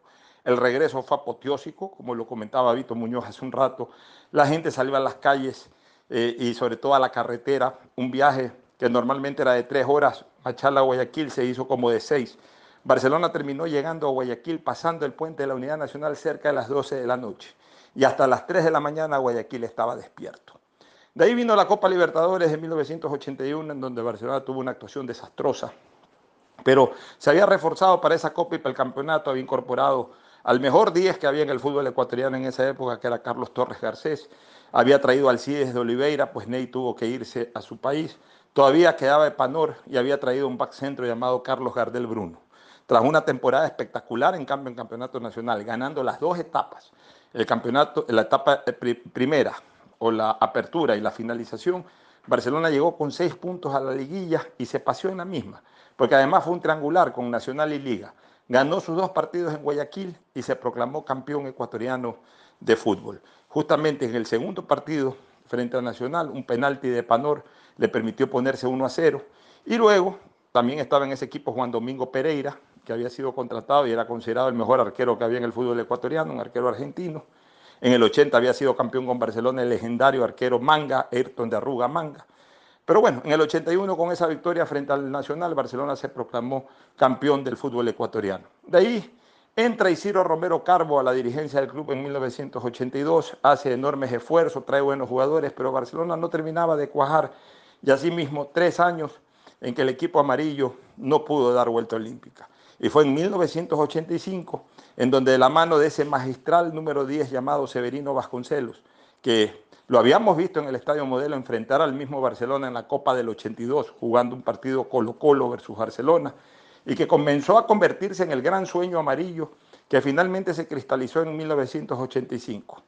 Ahí, Vasconcelos, junto a otros jugadores como Galo Vázquez, que había sido ya figura en los, en los años 80 y 81 en esos campeonatos, que había surgido del propio Barcelona desde 1978 y que ya era la figura consolidada que fue a, lo largo de la historia en el medio campo amarillo, junto a Vasconcelos, junto a Toninho Vieira, que era un número 5 espectacular, teniendo el respaldo atrás de Alfredo de los Santos, un back centro de esos aguerridos que, según cuenta la leyenda urbana, le enseñó a jugar a los Quiñones. No tanto como eso, pero era un defensa de esos típicos en donde o pasaba la bola o pasaba el jugador. Era un señor de la zona central defensiva. Manejaba totalmente su zona. Y junto a Oliver Quiñones, junto a Montanero, junto a Fausto Klinger, junto a Flavio Perlaza, y, estando delante de ese joven arquero que comenzó a consagrarse precisamente en ese año, Carlos Luis Morales, Barcelona armó un equipazo que le permitió volver a dar vuelta olímpica, teniendo en la delantera a Mauricio Argüello, a Lorenzo Klinger, eh, jugadores nacionales y al propio Lupo Zenén Quiñones Cheme, que había sido jugador emblemático del Emelec, pero que desde 1983 pasó a formar parte de Barcelona. Con esos jugadores, Barcelona dio vuelta olímpica dirigido por Luis Santibáñez Díaz. De ahí, Barcelona comenzó a vivir un buen lustro final de la década de los 80. Cada dos años campeón. En 1987 el equipo fue campeón de la mano de un técnico uruguayo tradicional que ya había estado en el fútbol ecuatoriano, incluso había dirigido nuestra selección en los años 70, Roque Gastón Máspoli. Barcelona fue campeón con, eh, con Máspoli en el año 87, trayendo algunos jugadores eh, uruguayos que, definitivamente dieron su aporte importante, entre ellos Washington Aires y Walquir Silva, acompañando a Toninho Vieira, que era la otra cuota foránea, y con jugadores ecuatorianos que eh, comenzaron a surgir también como Jimmy Izquierdo como lateral derecho, como Claudio, eh, Claudio Alcíbar como lateral izquierdo, Tulio Quinteros, el propio Leger Quiñones, que ya venían del equipo del 85, Carlos Luis Morales y Rolando Guerrero en el arco. Armó un buen equipo e incluso hizo una buena Copa Libertadores, llegando tanto en el 86 como en el 87 a la ronda de semifinales. Campeón en el año 1987, ya por esos años, se comenzaba a sentir y a fabricar la idea de que Barcelona tenía que tener su propio estadio. Y es así como florece, con el apoyo del gobierno de León Febres Cordero, florece la construcción del estadio, el impulso que le da Isidro Romero y luego los dirigentes que vinieron a continuación, como Heinz Meller, como Jorge Guzmán Ortega, y especialmente el emprendimiento del constructor Alfredo Gregor con su empresa eh, constructora, entre todos ellos se unieron y llevaron a la, realidad un viejo sueño, el tener estadio propio. El mismo que fue inaugurado a finales del año 87, cuando Barcelona se proclama campeón en Quito con gol de Lupo Quiñones ante Deportivo Quito. Una semana después, el ingeniero León Febres Cordero, presidente del Ecuador, entrega la obra Todavía no estaba del todo terminada la construcción del estadio, pero ya lo suficiente como para que vaya la gente y para que se juegue un partido. Se hizo un amistoso frente a Peñarol, que era el campeón de América y del mundo. Los uruguayos ganaron 3 a 1, pero en el recuerdo está que previo al partido desfilaron todas las viejas glorias que todavía en su gran mayoría estaban vivos. Desfiló Chuchuca, desfiló Cantos, desfilaron todos estos jugadores que hemos mencionado a través de este programa. Barcelona perdió 3-1, pero queda para la historia el gol de Washington Aires que se convierte en el autor del primer gol del equipo de Barcelona en su estadio. En el 88 ya lo inaugura de manera fastuosa y de manera oficial, ya con las suites terminadas y todo, y organiza para aquello un torneo internacional, un cuadrangular, e invita a su tradicional rival Emelec y a los equipos Peñarol de Uruguay, que todavía era campeón de América, y al Barcelona de España. Tras un debut auspicioso ganándole al Barcelona 2 a 1, con goles de Taberna y Olger Quiñones, Emelec también le gana a Peñarol en el segundo partido, y van a una final Barcelona-Emelec que finalmente la gana Emelec 1 a 0, marcando un hito ahí y dando el primer golpe de los muchos que ha dado Emelec en el Estadio Monumental. Ese gol de Rubén Beninca quedó para el recuerdo y quedó para siempre en la historia de los clásicos del astillero.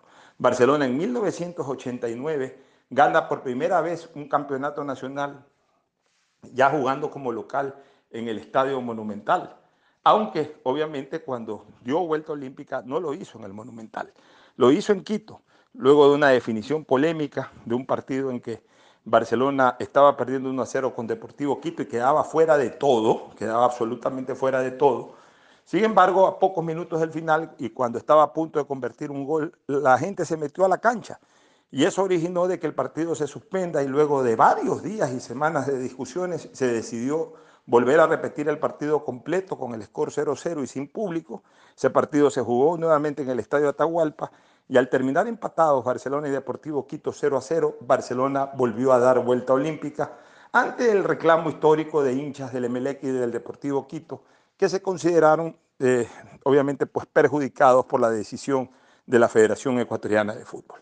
Y así hemos completado la historia del Barcelona hasta 1989 Luego de esta tercera pausa retornaremos para esos momentos brillantes de Barcelona en Copa Libertadores, sus dos finales de Copa Libertadores de América y luego lo que ha hecho en este siglo y especialmente los dos títulos que son los únicos además y muy recordados, los del 2012 y el del 2016. Pausa y volvemos. El siguiente es un espacio publicitario apto para todo público. Reactívate con tu comunidad. Reactívate y apoya. A veces es complicado cumplir con las obligaciones financieras, pero es mejor estar al día y así reactivar nuestra economía y nuestra capacidad de crédito. Cumple con los pagos de tu préstamo hipotecario. El BIES te respalda y tiene soluciones de pago. Plazo hasta 30 años. Aplica tasa de interés original del préstamo. Periodo de gracia para pago de capital según condiciones. Contáctanos. Escribe a solucionesdepago.bies.fin.es o acude a nuestras oficinas a nivel nacional. Ponte al día y fortalece el sistema de seguridad social. ¡Reactívate! Aportamos al Somos ecuatorianos trabajando para la sociedad. Somos compatriotas comprometidos con cada uno de ustedes, solidarios, sin distinciones. Somos mestizos, indígenas, afros, cholos, chagras, montubios. Somos alasacas, cañaris, huancabilcas, araguros, minchaleños, quichuas, sáchilas, shuars. Somos monos, manabas, chullitas, lojanos, morlacos, guaitambos, ibarreños, guarandeños, sarumeños, amazónicos. Somos todos ellos.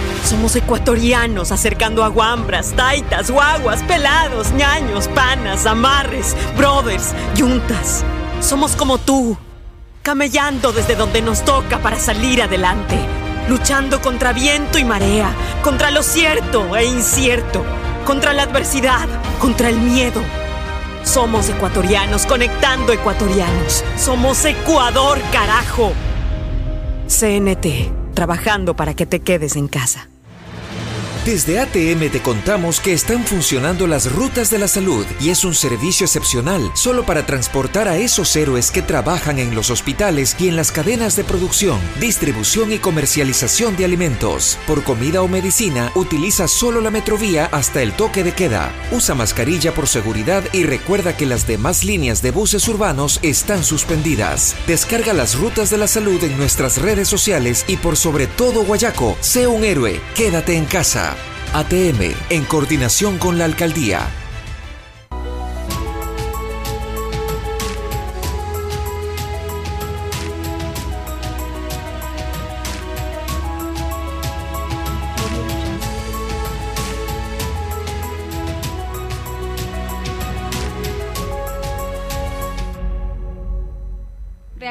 Con tu comunidad. Reactívate y apoya. A veces es complicado cumplir con las obligaciones financieras, pero es mejor estar al día y así reactivar nuestra economía y nuestra capacidad de crédito. Cumple con los pagos de tu préstamo hipotecario. El BIES te respalda y tiene soluciones de pago. Plazo hasta 30 años. Aplica tasa de interés original del préstamo. Periodo de gracia para pago de capital según condiciones. Contáctanos. Escribe a solucionesdepago.bies.fin.es o acude a nuestras oficinas a nivel nacional. Ponte al día y fortalece el sistema de seguridad social. Reactívate. Aportamos al futuro.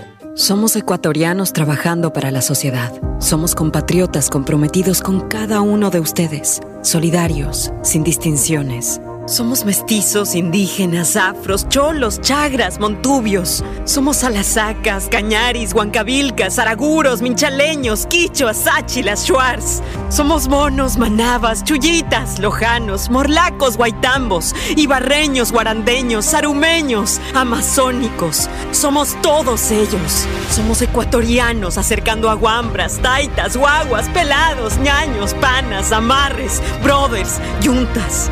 Somos como tú, camellando desde donde nos toca para salir adelante, luchando contra viento y marea, contra lo cierto e incierto, contra la adversidad, contra el miedo. Somos ecuatorianos conectando ecuatorianos. Somos Ecuador, carajo. CNT, trabajando para que te quedes en casa. Hay sonidos que es mejor nunca tener que escuchar. Porque cada motor es diferente. Desde hace 104 años, Lubricantes Gulf mantiene la más alta tecnología y calidad en línea de aceites para motores a diésel y gasolina. Está hecho con una fórmula especial para dar excelente protección a todo tipo de motores, evitando el desgaste prematuro de pistones, anillos y árbol de levas, ayudando a mantener limpio el motor y libre de depósitos que se forman por las altas o bajas temperaturas. Dele a su motor lo que se merece. Lubricantes Gulf, la más alta tecnología en lubricación. 104 años preservando la vida de su motor. Lubricantes Gulf. Gulf es más lubricante.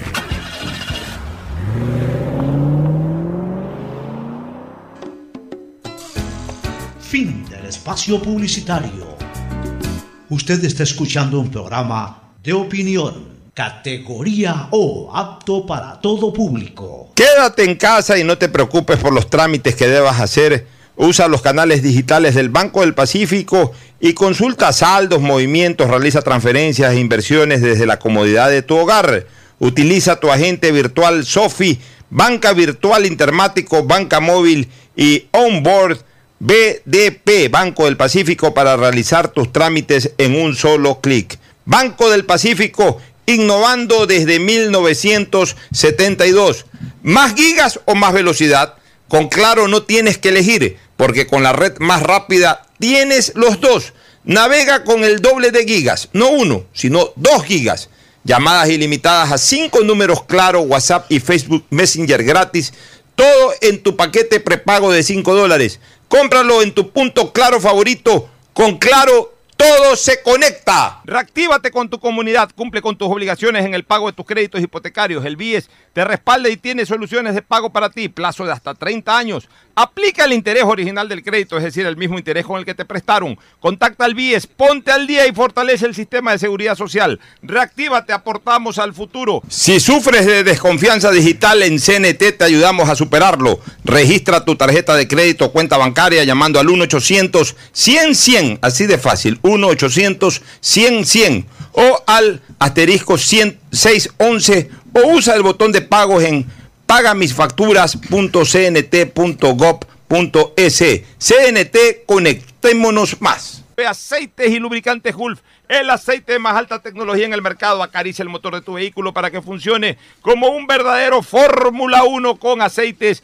y lubricantes Gulf. En 1990 Barcelona se refuerza con tres grandes eh, jugadores internacionales. Mario Saralegui, que había sido campeón de América con Peñarol y con River de Argentina y jugador de la selección uruguaya.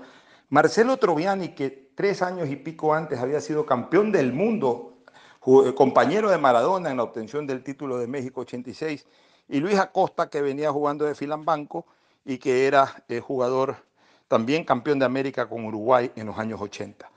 Y refuerza su equipo con algunos jugadores nacionales, casi todos provenientes de Filambanco. Carlos Muñoz Martínez, Wilson Macías, David Bravo, más los jugadores que ya tenía Barcelona, Montanero, Alcíbar, Jimmy Izquierdo, Carlos Luis Morales, etcétera, arma un equipo realmente estupendo que a pesar de aquello tiene problemas en el inicio de la Copa Libertadores de América, porque se le complicó la cosa con los bolivianos. En esa época, en esa Copa Libertadores clasificaban tres de cuatro equipos de un grupo a la siguiente fase de Copa, por suerte para Barcelona, y tuvo que disputar incluso el tercer puesto y casi lo pierde en una definición de penaltis que logra salvarlo gracias a una gran actuación de Carlos Luis Morales. Y entonces Barcelona pasa a la siguiente fase de Copa Libertadores de América, mientras igual jugaba el Campeonato Nacional, eh, supera a Progreso de Uruguay en octavos de final y vienen los cuartos de final frente a su tradicional rival Emelec, que por otra vía también iba cosechando buenos resultados. Y en un partido decisivo en el Monumental, Barcelona le gana 1 a 0 con gol de Manuel Uquillas y elimina a Emelec de la Copa Libertadores de América, tomándose una especie de revancha de aquella humillación que sufrió dos años atrás en la inauguración del estadio. Pues tan histórico para los hinchas del Emelec fue esa victoria con gol de Beninca, como comenzó a ser también esa victoria de Barcelona con gol de Uquillas, que dejó fuera de Copa al cuadro azul. Barcelona llegó hasta la semifinal de Copa Libertadores para enfrentar a River Plate en el primer partido pierde 1 a 0 en Buenos Aires, con gran actuación de Morales que le tapa un penalti al especialista de Cerrizuela, un hombre que cobraba muy bien los lanzamientos desde el manchón del penal, pero Morales se lo tapa en Buenos Aires y eso permite a Barcelona venir apenas con un gol eh, de diferencia en contra. En Guayaquil, el cuadro amarillo logra remontar ese gol de diferencia, un gol de penalti de Acosta, y se van precisamente al término del partido a la definición por penales. En la misma, los jugadores amarillos todos cobran y todos aciertan. En cambio, de entrada Morales le fue tapando nuevamente a Cerrizuela en el primer lanzamiento de la definición y al final un remate del Polilla da Silva que pega en el horizontal. Morales recoge la pelota en el momento en que esta botea. Nadie sabe si entró o no entró, pero la viveza de Morales para agarrarle y salir festejando confundió al árbitro y de esa manera Barcelona celebraba algo que lo venía soñando desde 1971 clasificar por primera vez a una final de Copa. Llega la misma frente a la Olimpia de Paraguay y tras un partido tanto flojo en Asunción que me tocó cubrir y transmitir, en donde Barcelona pierde 2 a 0, juega uno de los mejores partidos de su vida en la final de Guayaquil, jugando a todo rigor y, dando hasta espectáculo. Un maravilloso pase de Troviani a Uquillas, perfectamente ubicado, le permite al matador meter la pelota adentro, pero de manera increíble el árbitro en complicidad con el juez de línea anulan un gol absolutamente legítimo que le genera un enorme perjuicio al Barcelona. Luego viene una maniobra en el área ya en el segundo tiempo que provoca un penalti contra Costa. El propio Acosta se aloca, lo cobra mal y eso le permite a Almeida atajar el penalti. Minutos después, Marcelo Troviani, luego de una gran jugada con David Bravo, define en un partido en que Troviani jugó realmente de manera espectacular. Siempre sostengo que en ese partido lo que jugó Troviani no se lo he visto jugar a nadie. El gol de Troviani pone a Barcelona 1 a 0 a buscar el segundo gol para forzar a los penaltis. Pero en esa ansiedad que tuvo el equipo amarillo de lograr ese segundo tanto, un contragolpe le permite a Raúl Amarilla empatar el partido y con eso un resultado de uno a uno que generó que el cuadro paraguayo se lleve la copa a Asunción. Generó frustración, sí, pero Barcelona siguió. Intentó pelear el campeonato nacional, no lo pudo lograr, se lo llevó Liga de Quito en 1990, pero logró clasificar nuevamente como vicecampeón a la Copa Libertadores luego de una definición ante Melec, ganándola precisamente. Una vez más, Barcelona ejerció mucha supremacía sobre Melec ese año, no solamente que lo había eliminado de la Copa a mediados de año, allá por el mes de agosto, sino que ya en enero del 91, en la definición por una nueva clasificación a Copa, una vez más lo dejó afuera. Pero le fue muy mal a Barcelona en la Copa de 1991. Sin embargo, de aquello, esa Copa será recordada porque Barcelona incorporó para, para la misma y para el torneo del 91 a uno de sus jugadores eh, más importantes y de mayor referencia, como ha sido Rubén Darío Insúa. Así se desarrolló en 1991, en algún momento se fue Brindisi y se incorporó Habeger como entrenador del equipo y tras una muy buena temporada en donde surgió como figura espectacular José Pepín Gavica, acompañando a Muñoz, acompañando a Uquillas, con soberbias actuaciones de Insúa, de Bernuncio, que era el número 5, de Morales como arquero, de Izquierdo, de Carlos Gerardo Russo como zaguero central, el Pavito Noriega, Jimmy Montanero y otros más, Barcelona se proclama nuevamente campeón, eh, obteniendo su corona número 11 en 1991. En 1992 tiene una soberbia actuación en Copa Libertadores de América, en donde clasifica a semifinal de Copa, pero le tocó enfrentar ni más ni menos que al mejor Sao Paulo de la historia, que en ese momento también era el mejor equipo del mundo, el equipo de Cafú, el equipo de Raí. Barcelona perdió 3 a 0 en Sao Paulo, ese partido también lo cubrí, lo transmití, pero en el regreso en Guayaquil, haciendo un partido espectacular, logra ganar 2 a 0, pero no le alcanzó definitivamente para, para darle vuelta al resultado y con eso quedó fuera en semifinales. En campeonato avanzó y llegó a jugar la final frente al Nacional, pero con un resultado adverso, empatando en Guayaquil 1 a 1. Barcelona pues no pudo pasar ese escollo y terminó nuevamente como subcampeón del fútbol ecuatoriano. Y de ahí no logró saborear nuevos éxitos, sino hasta 1995, en que de la mano de Salvador Capitano y con jugadores como Gilson de Sousa, Carlos Alejandro Alfaro Moreno, que ya se había incorporado, su actual presidente, que se había incorporado en el año 94 y no le había ido bien esa temporada, pero haciendo una temporada majestuosa en 1995 junto a Manolo Uquillas y, a otras figuras importantes como el Pepe Morales, que había sido un jugador emblemático de Melec y que llegó a Barcelona en el 95 y de ahí no se fue realmente, sino después de muchos años, porque se ganó el corazón de la hinchada con sus grandes actuaciones, más eh, otros jugadores que ya venían formando parte del equipo, que se habían incorporado como Julio César Rosero, como Byron Tenorio algunos años atrás, y teniendo ya en el arco como figura estelar a José Francisco Ceballos, Barcelona se proclama campeón en 1995, ganándole la final a Espoli primero en Guayaquil 2 a 0 y luego en la capital 1 por 0. Y de ahí vino el año 97, el 96 eh, tuvo muchos altibajos Barcelona y en el 97 nuevamente se proclama campeón nacional, obtiene su corona número 13. Un equipo eh, obviamente pues eh, muy bien armado con la, casi la misma estructura de 1995, Carabalí, Nixon Carcelén, pero incorporándose dos jugadores que fueron claves, dos jugadores extranjeros de enorme jerarquía. El Pipa de Ávila, que era seleccionado de Colombia y que venía jugando las eliminatorias con Colombia, y el Diablo Marco Antonio Echeverri, que era un jugador fuera de serie, considerado uno de los mejores 10 del fútbol sudamericano. Se incorporaron pocas semanas antes de que comience la liguilla y en lo que les correspondió jugar fueron jugadores absolutamente determinantes, especialmente el Diablo Echeverri, sumándose a Nicolás Asensio, que ya era figura, que tenía un par de años en Barcelona y que ya para esa temporada 97 era una de las grandes figuras ofensivas, al punto que terminó siendo uno de los goleadores históricos del Barcelona.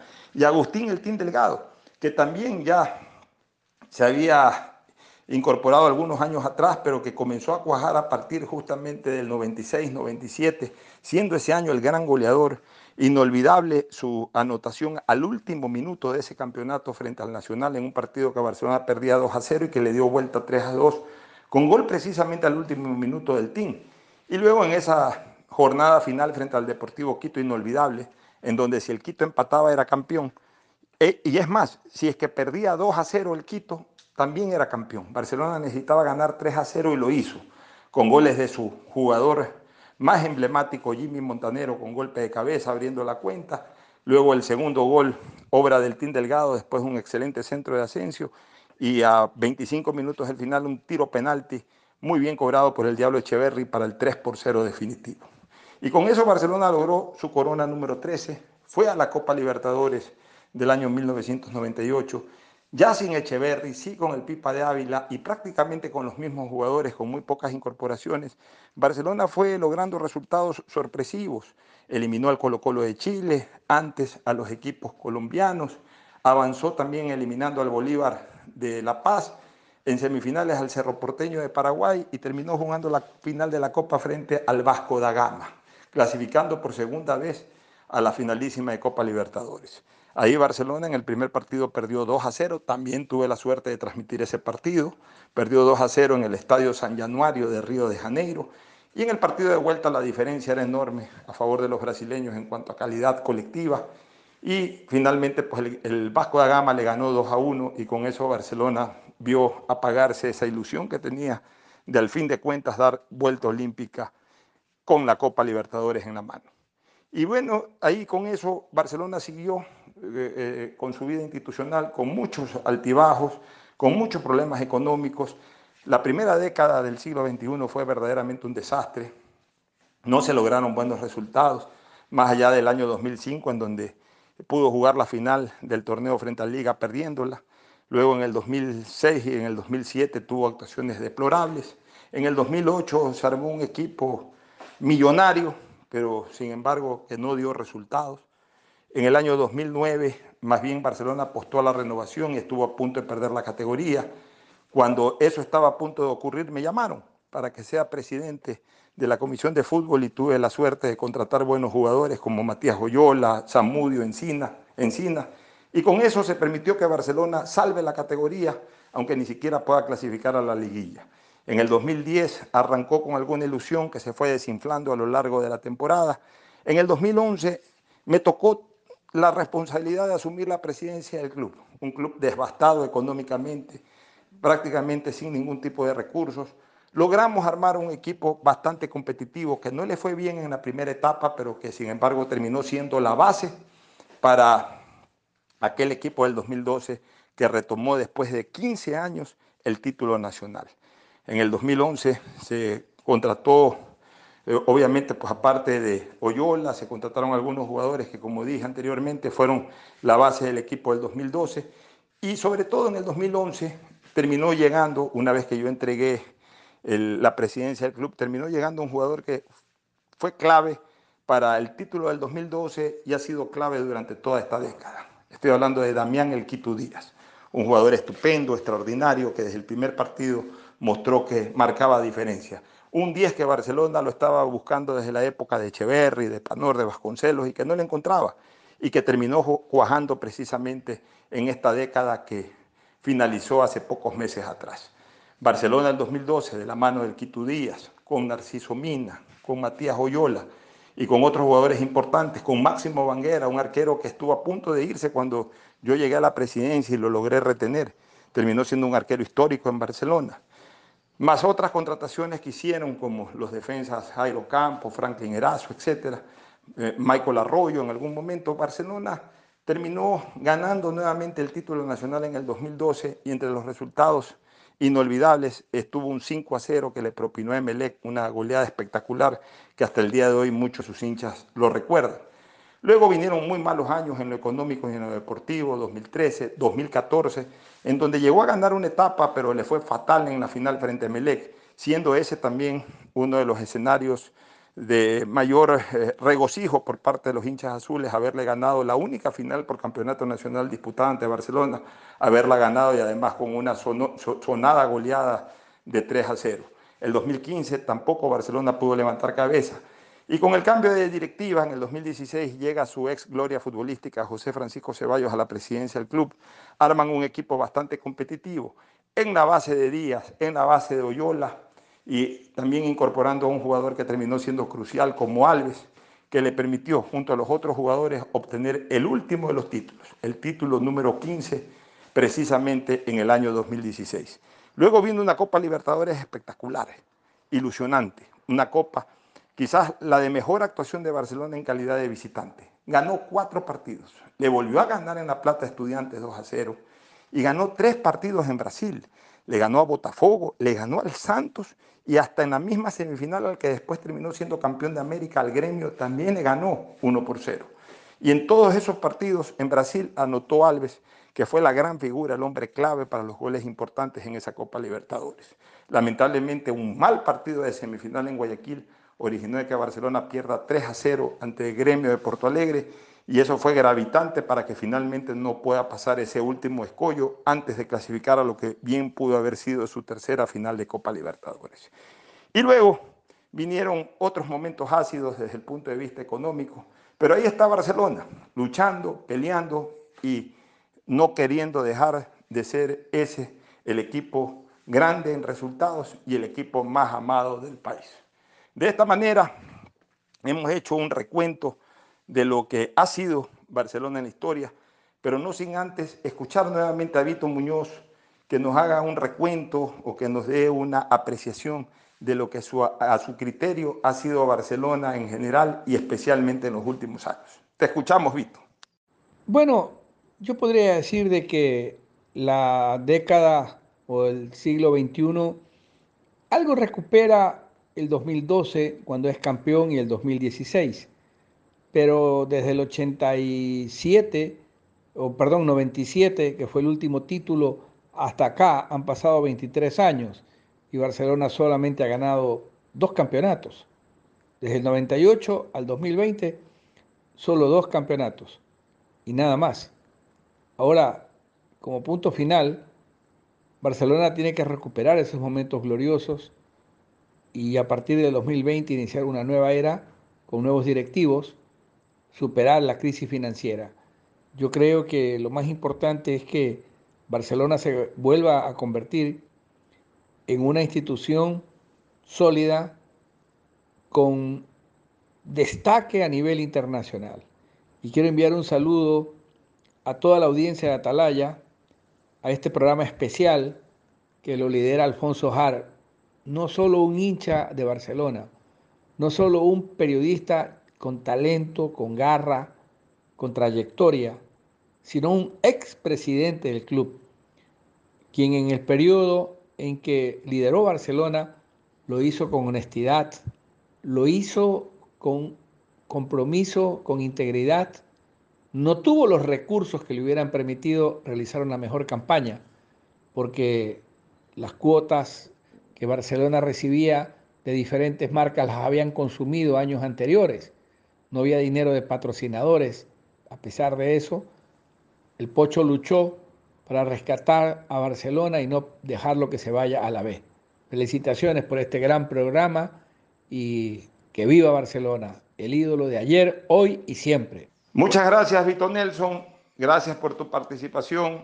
Gracias a ustedes, amigos oyentes, por habernos prestado atención en este especial de Barcelona por sus 95 años de fundación, hoy primero de mayo.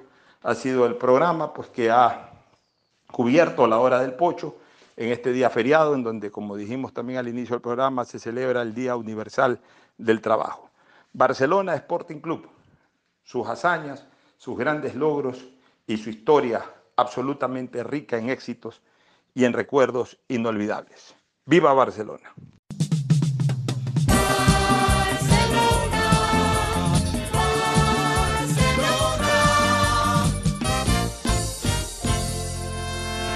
Amarillo como el sol fue siempre tu color y tu nombre es el grito más torero